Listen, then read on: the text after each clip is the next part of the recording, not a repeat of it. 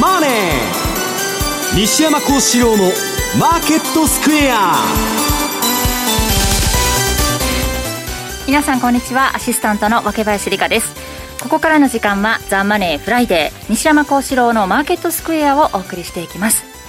さて今日も感染対策として西山さんと比嘉さんはリモートでの出演ということになります。西山さん比嘉さん聞こえますか？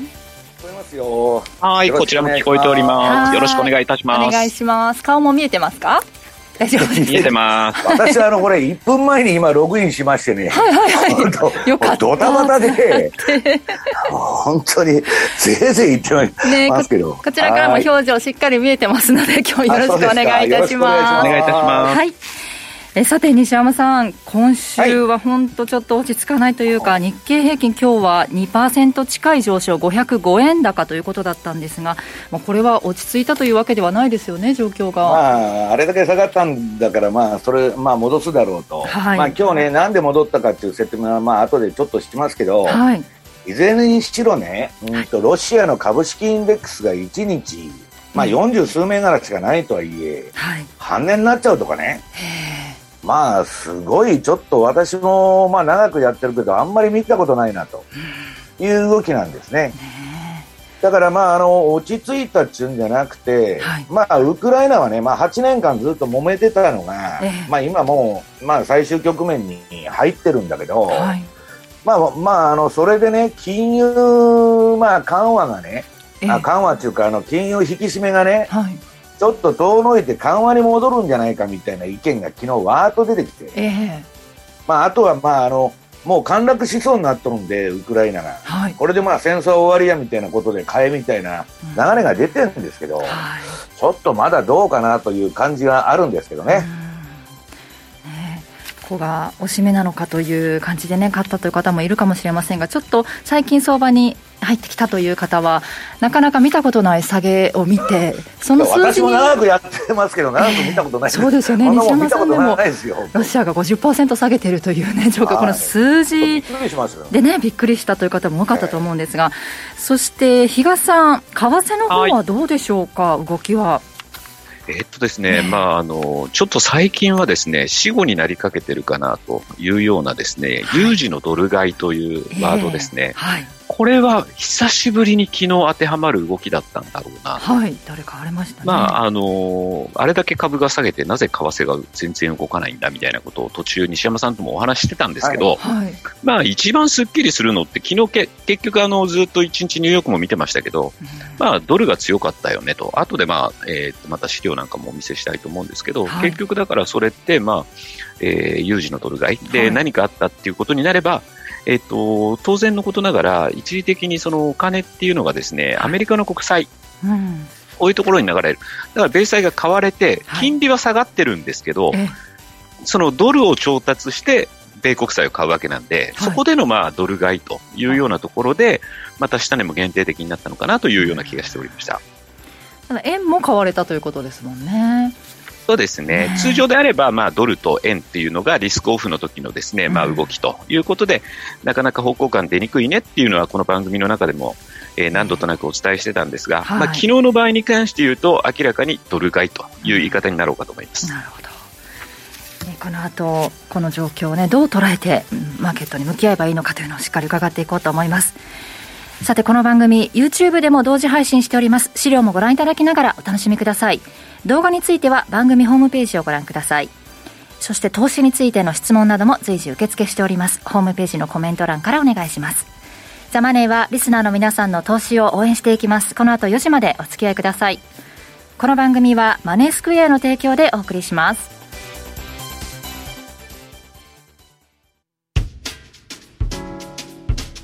お聞きの放送はラジオ日経です。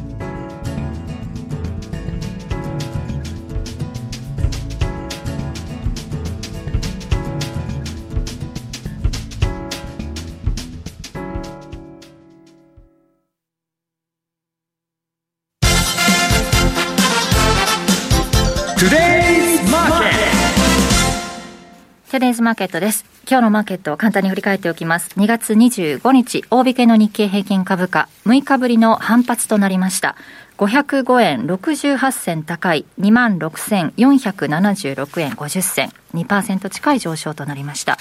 トピックスはプラス18.66ポイントで1876.24ポイントでした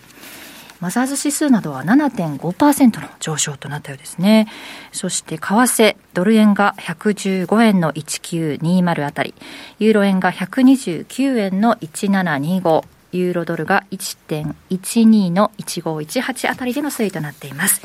ではまず為替の振り返りです。比嘉さんお願いします。はい。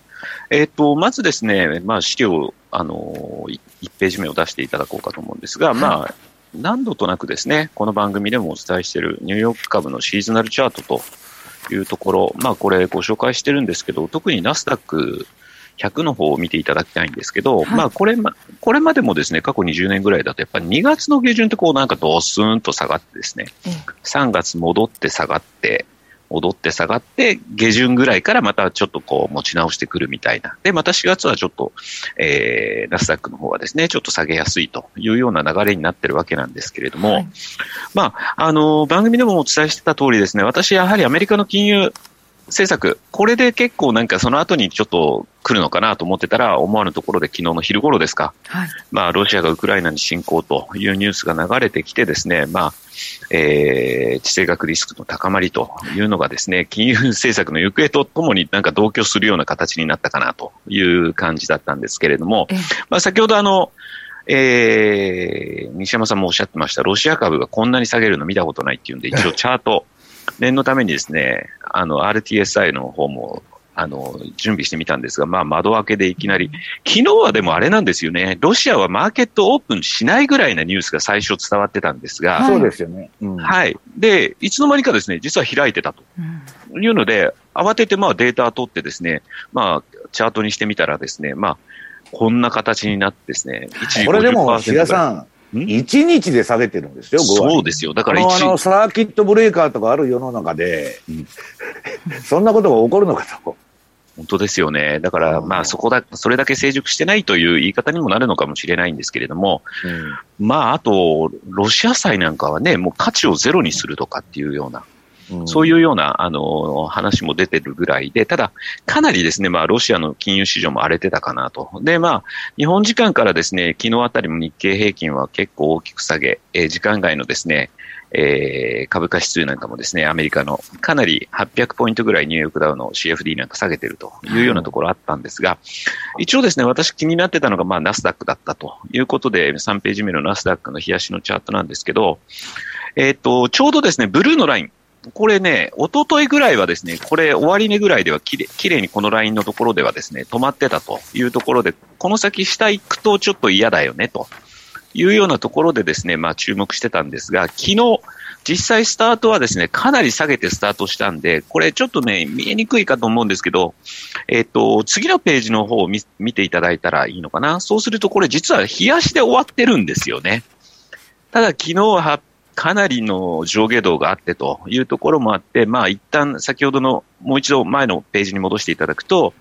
えっ、と、基本的にはですね、あのブルーのラインを一時的に下回って、そこから上には上がってきているというところで、まあ、ここからじゃあ戻すのというと、今のこのチャートを見てもお分かりいただける通りですね、これちょっとまだね、あの、ボリンジャーバンドのマイナス1シグマの中に潜りきれてないと。いうようなところで、ADX が上昇しているというところもあるので、まだですね、いびつながらもですね、ちょっとナスダックも売りのトレンドというような形状にはなってるかなと。で、先ほどですね、まあ、ナスダックのところ、一つあの、ブルーのラインのところがですね、維持されるかどうかっていうところだったんですが、やっぱりここ抜けてくるというようなことになると、えー、2020年の3月かな？で、2021年の11月の安値と高値、結んだところの38.2%押しがですね、12,552。で、50%押しが11,421というようなところまでですね、はい、まあ、あの、計算上は出てくるかなというところなので、引き続きやはりこの株価の動向、昨日結構良かったから、これで全てもう安心なんだということには決してならないんだろうなというふうに思ってます。はい、で、特にですね、まあ今日金曜日一応マーケットあります。ただ、明日、明後日が土日でマーケットのが、まあ、クローズとい。うようなことになります。はい、そういった時に、またそのウクライナをめぐるですね、あの、何らかのネガティブ材料っていうのが出てくると、もう来週早々またちょっと目も当てられないよねっていうようなところにもなりかねないので、まあ、そういう意味ではもうしばらくはですね、えー、これで安心なんだというようなことを考えずに、もうしばらく様子を見るぐらいの少し構えるぐらいのですね、はい、あの姿勢の方がよろしいんじゃないかなというふうに考えておりますと。はい、で、その後、えー、アメリカの10年債ですね、こちら見ていただくと、まあ、昨日もですね、えー、っと、一時1.84ぐらいまで下がる局面があったのかな。はい、で、そこからまた1.9%台にニューヨークでは戻ってるんですが、えー、まあ、あの、先ほどお話しした通り、えー、質への投資というようなことでですね、まあ、一時的に米国債にやはり資金が流れた影響で金利は下がってた。だから、だからといって、ドルがそそれに伴って、あのー、また売られるというような形にはならず、次のドルインデックスを見ていただくと、かなり強いですね、昨日、陽線なんですよね、というところなので、まあそういう意味では、あの、先ほど冒頭でも申し上げたですね、やはりドルが強かったと。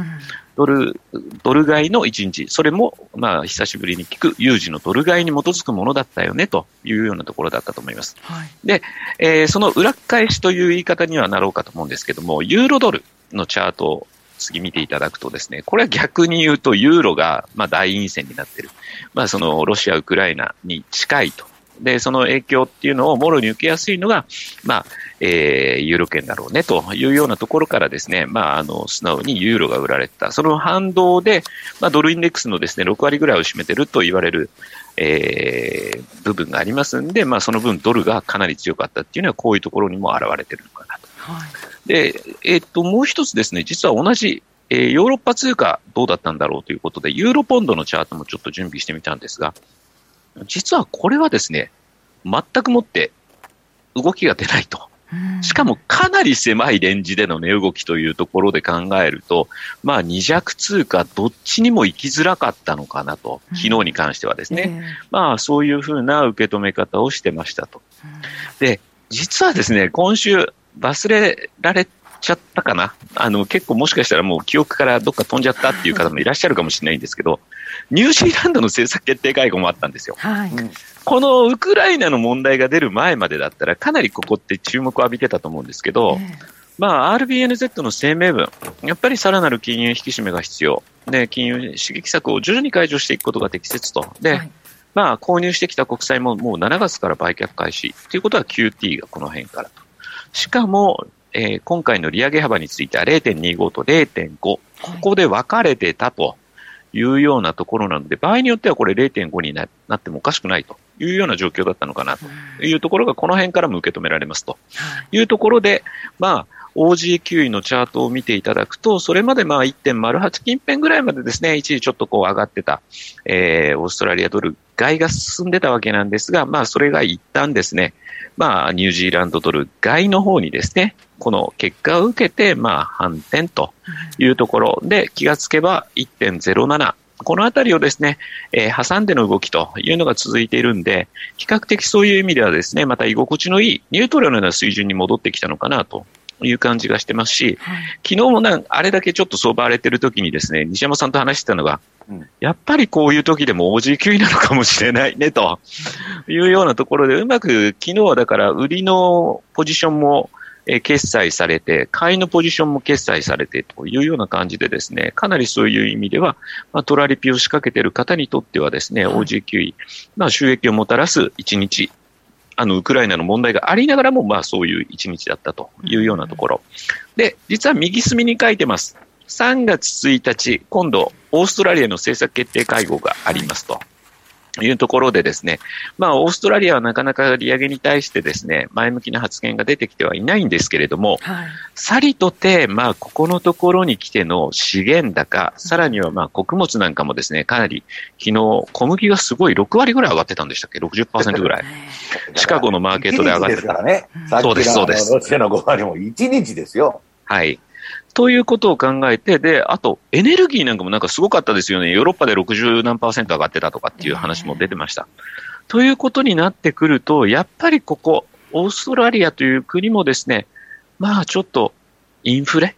というところ、やっぱり意識せざるを得ない状況になってくると、やはりその今度の3月1日の会合によって、はい、まあ、えー、今後の金融政策に対してですね、やはり、あのー、利上げということを意識するようなですね、まあ、流れ、こういった部分がですね、まあ、あのー、声明なんかでですね、あの、出てくるようだと、またこれ、OG 買いの方に流れていって、えー、まあ、あのうまい具合にですね、パタパタパタパタ、売りも買いもですね、あのワークしてくれるような、そんな展開になるんじゃないかなというようなところでですね、うん、まあ、あの、もともと OG9 位という通貨ペアはですね、リスク相場、ショック相場に比較的強いと。他の通貨に比べては影響を受けにくいというようなこともご紹介何度となくしてきたわけなんですが、まあ、ある意味、まだ1日だけなんでね、これをもって昨日、1日を見て、やっぱり今回もそうだったねというようなことは、まあ、あのー、必ずしも言い切れない部分はあるかもしれませんが、ただまあ、あの、比較的そういう動きにはなりやすい、えー、通貨ペアなので、やはり、あのー、一つ、ポートフォリオの中に組み込んでもいいんじゃないかなというふうに改めてちょっと思うところはありましたというのが今週の振り返りです。そうですね、こういう時の動き、各通貨ペアでね、じっくり研究しておくの大事ですもんね。はい、はい、ということで、今週の為替の振り返り、比嘉さんからでしたが、西山さんからは、ウクライナ情勢について、ちょっとまとめてお伝えしていただけますかね。はい、はい、えー、っと、もう言っちゃっていいんですかね？はい、お願いします。えー、っとですね、えー、これまあ、まず資料の1ページ目ですね。はい。これまあ、ウクライナとしてはですね、一体どないなっとるんやと。えー、もうね、空港から軍事施設から何から全部、まあ、やられちゃって、うん、まあ、いつ陥落するかっていう秒読みになっとるわけですよ。はい。まさにアフガンのあの1日で落ちちゃったっていうのと一緒で、うん、まあ、アメリカは世界一の軍事大国と言っても、なんかわわわわ吠えてただけで何もしてないじゃないかと。はい。いう感じなんですよ。で、なんかウクライナの外相がね、これ右の方にあの、文句言っとるんですけど、はい、えー、ソ連が崩壊した時に、核をロシアに渡さずに持ってたらよかったんだと。うん、ね、騙されたっつって怒っとるわけですよ。で、アメリカはそのロシアにウクライナが核を渡すときに安全保障一約束しただろうと。はい、どうなってんだと。その、えー、っと、右側に、えー、3首脳が 握手してますけど、エリツィンがいるのかな、真ん中に。全然、あの、頼りにならんじゃないか、アメリカと。まあ、最初から見え見えのパターンなんですけど、はい、で、今のウクライナの政権っていうのは、まあ、アメリカの傀儡みたいになってますんで、まあ、とりあえず言うことを聞くっつうんで、まあ、アメリカの口車に乗ってたらエレメにやってるというのが今の状況なんですよ。はい、で、えー、っと、その次。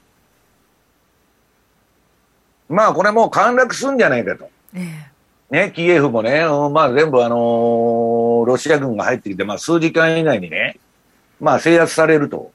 と、まあ戦争は終わるんですかっていう話じゃないですか。え制裁の方は置いといて。はい、で、カイヤカイヤっていう人が昨日 現れて、え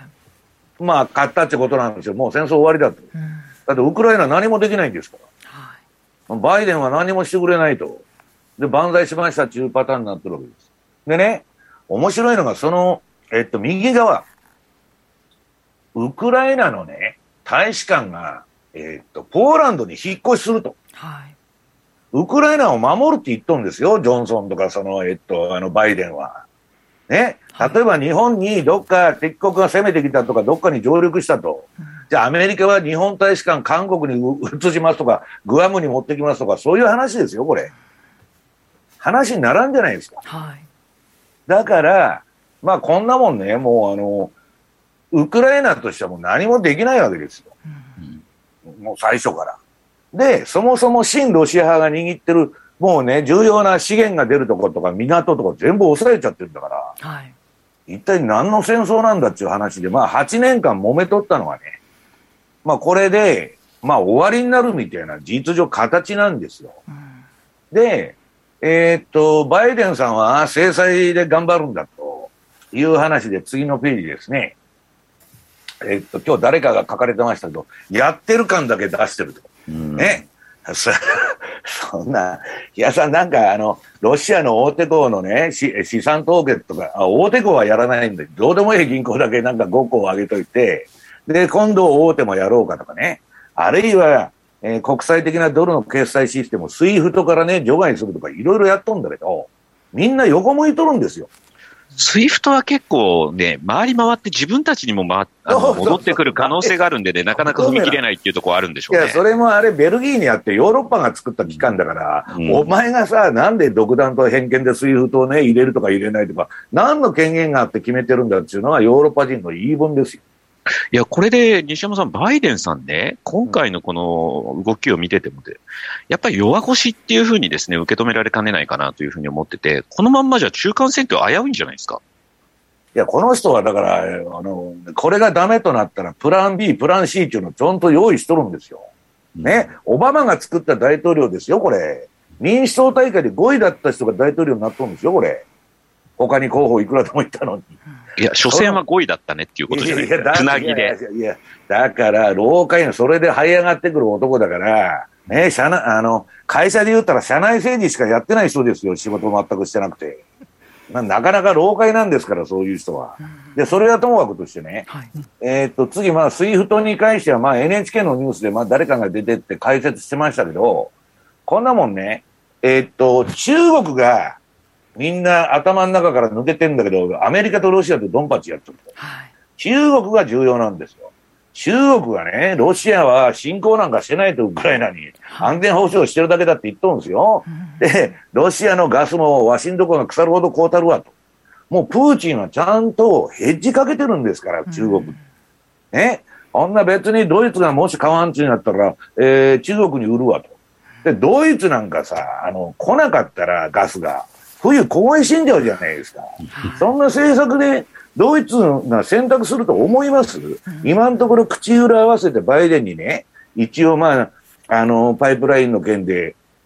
制裁だっつんで黙っとるけど、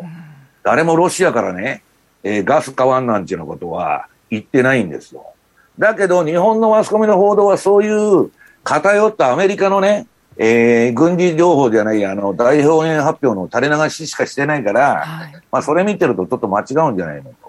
で、プーチンは制裁制裁って言われてるけど、これね、もう前からね、えー、次のページ。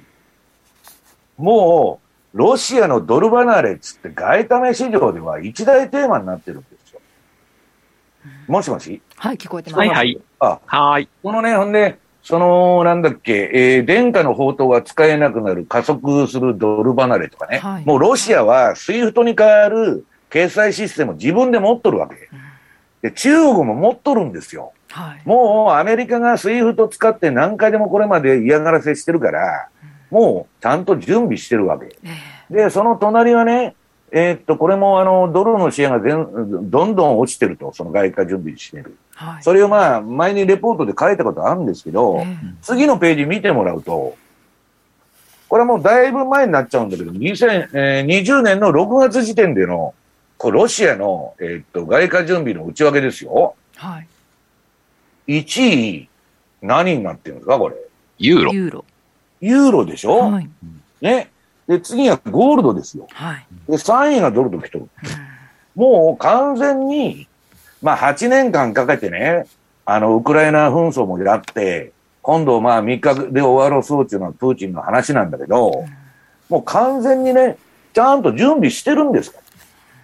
で、まあそういうその SWIFT を使った嫌がらせを云々したってね、はい、結局裏に中国がいるから、えー、中国がいるというか中国と仲良くしてますから、プーチンは。えー、ね。そんなもんはね、あの、結局限定的になっちゃって、で、ロシアは資源価格が上がってるからいいじゃないですか、それで。この紛争でバンバン、あらゆる資源が上がってるわけですから。はい、だから、その比嘉さんが言うように、バイデンは、わしは勇ましくロシアにね、えー、拳振り上げとると。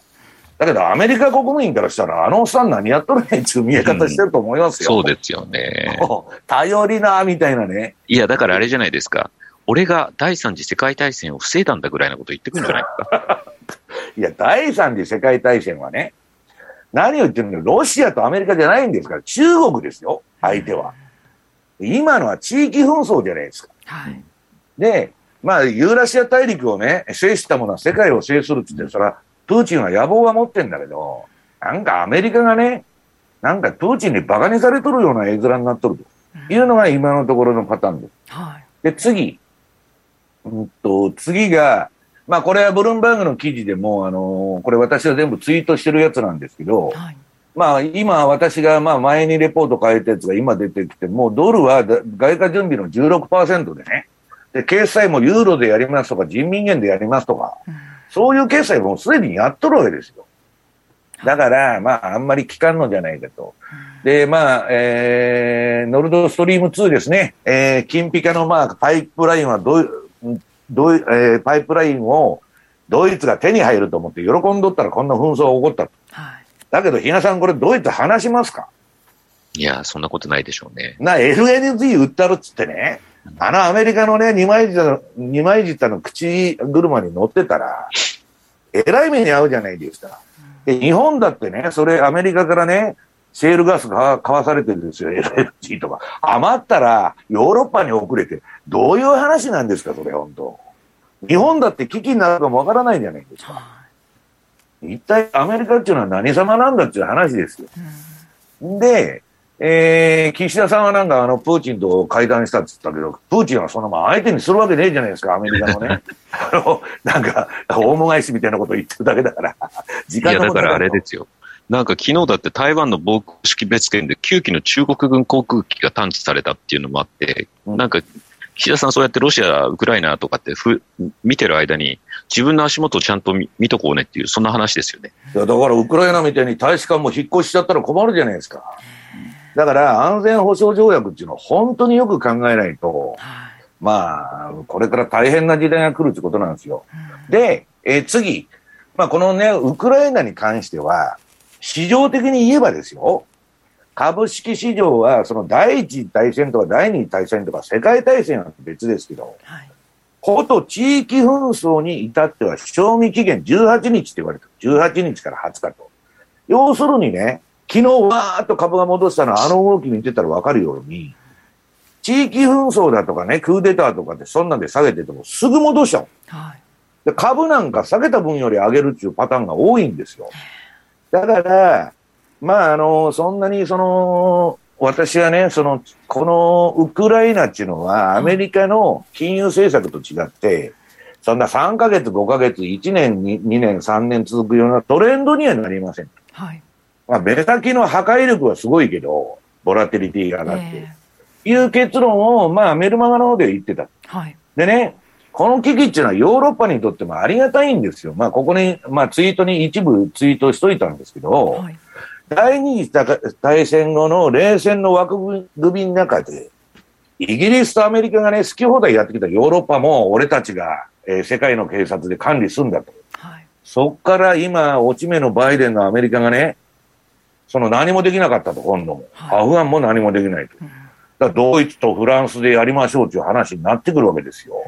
ね。で、そのブレジンスキーがベルベルリンの壁を壊して、アメリカ手を入れてやってたんだけど、はい、これからはプーチンさんと話し合いながら、ヨーロッパの安全保障をやるんだっていう流れになっちゃうじゃないですか、これ今の見てたら。はい、だからヨーロッパも悪くないと。で、一方でね、その上に書いてあるペロシとバイデンはね、バイデンは勇ましいと、選挙アピールみたいに、まあ、その、やろうっていう作戦だったのかもわからんけど、はい、こんなもん口で言うとるだけやないけど、何にもしとらんと。いう、まあ、赤っ端みたいなことになってると。で、えー、ここに書いてあるのは、アメリカとイギリスは国際、えー、社会においては途方もないステータスを失ったと。はい、で、バイデンは国内向けに、えっ、ー、と、ロシア懲らしめてやるぞとか、中国懲らしめてやるぞって口だけで言ってて、まあ人気を取ろうとしてると。はい、で、まあ自分では成功してると思ってるのかなんか知らないけど、まあ、そうじゃないだろうという気が私はするんですよね。うん、で、結局のところね、えっと、アメリカとイギリスは国際、国際社会においてはステータス、ステータスを完全にもう失っちゃったと、今度のあれ。はいで、ヨーロッパは独立に向けてそのアメリカからのイギリスとか動けると。で、まあこれ結局ね、まあここにも書いてあるんですけど、ロシアはすでにウクライナを本当に価値のあるもの、はい、ね、資源だとか、クリニクリミアの港だとか、全部もう制圧しとるんですよ。で今から入ってウクライナのね、小麦が欲しいとかそんな話じゃないわけですよ。だからまあ8年間やってたのの、まあ終止符というかね、まあ、これであれしたと、はい、で、これまでからね、ヨーロッパの銀行に対してアメリカっていうのはすごい嫌がらせをしてて、私はこの放送でしょっちゅう言ってる、あの、短期金利、レポ金利を知ってて引き上げたっていうのを JP モルガンがやったんですよ。はい、それがここに書いてるんだけど、まあ、あのー、なんだっけ、結局国際社会っていうのはね、マフィアの社会と一緒で、もうドンパチのね、水面下で、はい、いろんなことが行われてると。で、えー、っと、結局ですね、まあ、あの、ウクライナ危機は、ね、すでに終わっており、バイデンとアメリカはきちんと恥をかかされたと、今度の件で。はい。いう話になってる。まあ、これはまあ、詳しくはツイートをね、あんま時間がないで読んでいただきたいんですけど、はい、問題はね、まあ、私はこの放送でも言ってたんですけど、バイデンはアメリカの軍産海軍産複合体の傀儡政権だから、はい、ね、戦争やの。こうなるんですよ、あいつが当選したら。うん、トランプは、その横に木村太郎さんが言ってますけど、アメリカの大統領史上、いわあの、いかにもこわもての大統領に見えるけど、一回も戦争しなかった珍しい人なんですよ。うん、平和主義者、実は、ああいうね、わーわーわーわー言ってね、なんか健康腰みたいに見えるけど、実は平和主義者で、えー、バイデンみたいに温厚にね、耳障りのいいことばっかり言ってソフトにやってるやつが実は戦争をやるっていうのがね、アメリカの、まあ、あの、特徴なんですよ。はい、で、これからバイデンがなって、こんなもんはね、予行演習みたいなもんなんですよ、早い話が。対中国ですから、アメリカは今。だから、歴史が繰り返すんだとしたらね、まあ、とんでもない方向に行くぞと。次のフェーズにね、今、だんだん移りつつある。はい。これが日本にとってもアメリカに巻き込まれて戦争に連れて行かれる可能性もあるわけですよ。このままの体制でいると。はい、で、次。まあ、これはね、アメリカっていうのは特、あの、公共事業として戦争を何年か、何年かに一回やるんだと。はい、で、たまたまロシアが軍事演習やっとったんで、それに乗ったみたいな話が、まあ、あの、ヤフーニュースに出てたんでね、これ結構本質をついた話なんで、中身はすごいもっと濃い話なんですけど、だから、まあ日本もね、よっぽどぼーっとしてね、えっ、ー、と、なんか平和ボケしてるとね、これからとんでもないことになりましたっていう話になってて、私の結論はね、次なんですよ。人間っていうのは結局歴史からは何も学ばない。あるいは昔のひどい歴史見た人もみんな死んじゃってて。で、今日日その歴史で何があったかって、本なんか誰も読まないから、本屋がボコボコ倒産しとるじゃないですか。ね。そういう中で、えー、っと、結局バイデン政権っていうのは、これ、これから不景気になっていくんですよ、アメリカは。はい、ね。と、どうなるかっていうとね、その民衆の不満が、一体何やってんだと、バイデン政権。もうむちゃくちゃになってくるんです来るんですよ。で、その次のフェーズでまた、どっかでドンパチを仕掛けるというのがいつものパターンなんです。まあ、不景気になるとね、国家最大の工業事業、連邦政府がやる公共事業っていうのは戦争しかありませんので、それを追っ始めようとしとるんじゃないかなという感じに見えると。で、ただ、昔と違ってアメリカはね、自由だとかね、民主主義を大義名分に戦争してた。今、社会主義の国ですから、次のページ。もう同じ社会主義の土俵で、ドンパチやっちゃうと、中国とかロシアのが優勢になっちゃうんです、今。ね。で、アメリカはもうこのレーダーリオのね、派遣サイクルでいうと、もう落ち目で落ちていく一方なんですよ。はい、中国だけが上がって日本も落ちとるというような図式でね、まあこれロシアは出てませんけど、はい、まあ大変なフェーズを迎えてるんじゃないかなという気がね、えー、私は妄想でも何でもなくて、これはコンピューターに、AI にビッグデータを入れると、こういうサイクルが中止されると。で、いつの時代も派遣国のサイクルっていうのは同じになるんだっつって、レーダーリオへ言ってるんです。それはまあ賛否両論あると思いますけど、で私もこの構図の中でね、必ずこうなるんじゃなくて、はい、じゃあ日本は落ちてる、アメリカも落ちてる中で、日本はどうしていくんだっていうことを考えないと、えー、ぼーっとしちゃうとね、失った30年どころか50年か100年になっちゃうぞという歴史の転換期に来てるんじゃないですかね。うん、はい。日本にとってもね、遠い国の地域紛争、戦争というふうに受け止めロシアは隣の国ですよ、そうですね、地域として、ね、中国も隣ですよ、日本と。ね、次次はというところに置き換えてちょっと考えなければいけないという、なんか不安はそれなりに漂っているのかなという感じはするんですが。はい。うん。まあそういうことですね。はい。以上、トゥデイズマーケットでした。マネースクエア。マネースクエアといえば、特許取得のオリジナル注文トラリピ。2022年トラ年は、ぜひトラリピ運用をご検討ください。マネースクエアでは現在、皆様のトラリピ運用を応援するキャンペーンを実施中。まだ口座をお持ちでないお客様は、新規口座開設キャンペーンをぜひチェックしてみてください。今なら、クオカード500円分が、お友達もあなたももらえるお友達紹介キャンペーンも開催しております。さらに、2022年はマネースクエア CFD も強化中。特設ページにて詳しくご案内しております。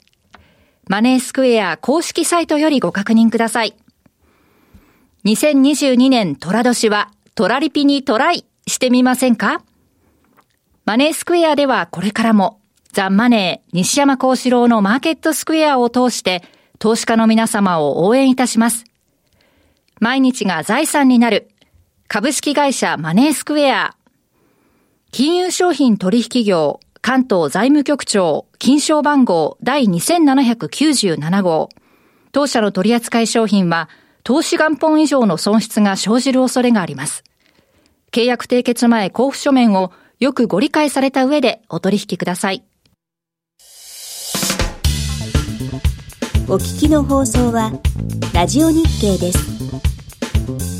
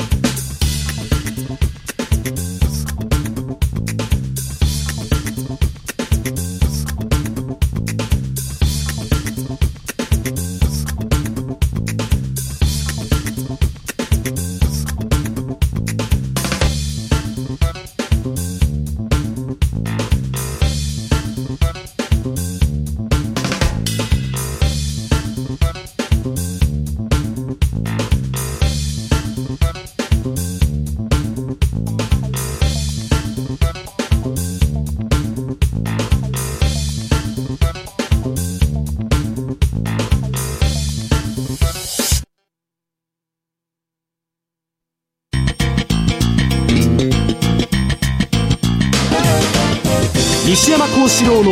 マーケットスクエア。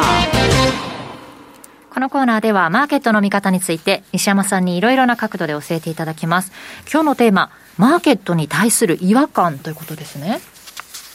まあ違和感というよりも、ええ、あの私はねもうだいぶ前に、はい、もうそこ打ったそこ打ったっつってみんながまあ言ってるわけですけど、うん、いやまだそこ打ってないんじゃないの？とアメリカの株も、え、こんなウクライナが起こる前ですよ、はい、でそれはこのあの、えっと、資料のね、恐怖と欲望指数。ええ、これがあまりにも下がってないと、市場が楽観しすぎだと。はい、で、相場のこういうクラッシュっていうのは、みんながぶん投げてそこを打つのが、いつものパターンなんですよ。ええ。ね。だから、それが、まあ、もうみんなが総悲観になった時は買い場なんだけど、まあ、ちょっと、今のところ、まあ、30、40でうろうろしてるじゃダメだと。はい。で、昨日バーンとあのアメリカの株が戻しましたよね、800ドル安とかやっとって。あんなもんはね、一つ言われてるのは、裏で PK をやったんじゃないかって言っとるやつが結構いた。買い支えられた。明らかに、うん、先物の動きとか不自然だと。えー、私もそれで昨日から電話バンバンかかってきて、えらい目にあっとるんですけど、はなんだなんだと。うん、で、えっと、それとね、うん、まあ、結局のところ、その、どういうんですか、えー、まだ下げきってないというか、まあ、本当に楽観がね、あるじゃダメだろうっていう話になってたんだけど、昨日、はい、この恐怖と、えー、欲望指数が、これザラバですけどね、ええ、これ終値じゃないんですよ。昨日の朝は25ぐらいに戻しとるんですけど、また。はい。20まで下がったの。うん。したら、次のページ。待ってましたと。おしめをつけたぞと。はい、ね。で、これが恐怖と欲望指数の推移がずっと見てるんだけど、出てるんだけど、はい、これ全部ね、直近の相場は2019年から2022年ぐらいのその恐怖と欲望指数の推移が出てるんだけど、そこはね、えっと、2000、えっと、その20年のコロナの時に一回20ぶち割って結構下まで下げてますけど、はい、あとは大体20じゃないですか、えー、平時は。を買いやと。で、ウクライナももう陥落しそうだ、あ陥落しそうだから、戦争は終わりやと。だから買おうちゅう人がです。で、なぜなら今までのこういう、その、えー、地域紛争だとかクーデターで下げた相場は、前年戻しするんだっていうね、伝説、伝説があるわけです。はい、すぐ戻る。で、賞味期限は18日と。だからそろそろ買いやっつって買った人が昨日結構いたと。で、これは、今終値では25まで戻っちゃってるんで、はい、まあ20に到達しとらんのですけど、昨日のリアルタイムで見てたら、この恐怖と欲望がですね、20に突っかけたんですよ。はい、で、そこから、わーっと巻き返したみたいな動きが、まあ結果的にですよ、うん、出たという話なんですよ。うん、ただし、比嘉さんが警鐘を鳴らしてるように、なんか問題が解決したんかいと。はいなんか、もやもやして何もわからないじゃないですか。ウクライナもどうなるのかよくわからないし。で、私が思ってるのはね、この30年超その相場やってきて、相場っていうのは一言で言ったら何だっつったらストップロスなんですよ。はい、資産運用の、その、一番の、あの大事なことは防御ですから、その防御の土台の上で我々ね、相場っていうゲームをやってるわけですよ。はい、で、それで次のページ。これ、一日の動きとしては、この最後にロシアって出てるんですけど、RTS。一日に皆さん、どこの、いや、その成熟してないとかそういう話じゃないと思うんですよ。うん、50%の下げって、これね、いわゆるミンスキーモーメント。これはやばいと。はい、今まで買ってた人が、もう全員出口に押しかけとるわけですよ。ね。で、もう大混雑してて、買い手は誰もいないと。はい。これね、みんな今笑ってるけど、まあ、ロシアの場合は1日で50%下げたんだけど、はい、アメリカだって時間かけて50%ぐらい下げても何にもおかしくないんですよ、本当に。だから、相場中ので一番まずいのはね、変な寝頃感でね、必ずこうなるとか思い込み。はい、これはね、もう何の役にも立たんと相場をやってると、こんなこと誰が想像できますか？昨日のあの、ロシア株が1日で50%も下げる。ね、日銀なら2%下がったら PK を入れに行くんですよ。ロシアは50%下がっても PK を入れないと。ということで、回復はロシアの方が早いと思うんですけど、まあそんなことで、あとビットコインの方もね、はい、ヨーロッパの方の議会に、いわゆるあのマイニングができる通貨は、えー、暗号資産とか仮想通貨として認めん。環境に良くないからってことですいや、環境に良くないのもあるし、まあまあ、どういうその理由を大義名分を言ってるのか知らないけど、とにかくマイニングを、はい、えー、やるような通貨っていうのはね、うんえダメだと。まあ、だってもう中央銀行がデジタル通貨出すって言っとる時代ですから、はい、中国先頭に。余計だと。で、まあ、そういう規制が入るっつんで、半分はそれで下げとる。ウクライナじゃないんですよ。うん、だけど、今なんか相場が下げるとね、平さん、何でもウクライナのせいだと。で、他の材料はぶっ飛んじゃってると、いろいろ重要なのが出ててもね。そういう相場なんですよ。で、まあ、これ、あの、今のところまだそれでもね、あのー、私が思ったのは、株が下げてても他に上がってるもんあるわけですよ、コモディティだとか。はい。市場はまだ総悲観なんて全然してないってことです。うんうん、これダメだからこっち買おうっていうのはね、冷静な判断力が働いてるってことは、うん、みんな結構冷静に相場を見てるんで、パニックになってないと。リーマンショックみたいな、そのパニックになったら、全部売りになっちゃう。うん、何から何まで。で、儲かってる金とか原油をね、株の損の穴埋めのために売ろうとか、はい、そういうことになっちゃうんだけど、まあそういう緊迫した相場ではね、ないのかなっていう気が私はしてるんですよ。はい、まあ、あの、価格の動きは派手派手だけど、はい、そこだ、そこまでは追い込まれてないんじゃないかと。うん、で、次のチャート。まあ、これがね、もう私が言ってるこのレーダリオノさんのこの帝国のサイクル通りの動きに今なっとるんだと。はい、だから、こっから何年のフェーズをかけて次の段階の革命と戦争に行くのか知らないけど、はい、もう今、この紙幣の大増刷と信用創造の時代は終わりつつある。徐々にこの嫌な時代に移行していくってことですね。で、最後にあのー、えっ、ー、と、今週やったのかな、えっ、ー、と、M2TV、マネースクエアさんの方で OD9E のね、テクニカルにやったんですけど、はい、これはもうがっぽり価格帯出来高の出来高の多いところのレンジにすっぽり入っちゃった。はい、で、ここでうだうだうだうだね、まあ調整するんじゃないかっていうのは私の見方で、で、一番のポイントは次のチャート。はい、こっから週足の標準偏差が下がってくると ADX と。ちょっと ADX も垂れかけて、垂れかけてきてるんですけど、はい、まあ、レンジ相場になるだろうというふうに見てるということですね。以上 FX マーケットスクエアでした。お聞きの放送は、ラジオ日経です。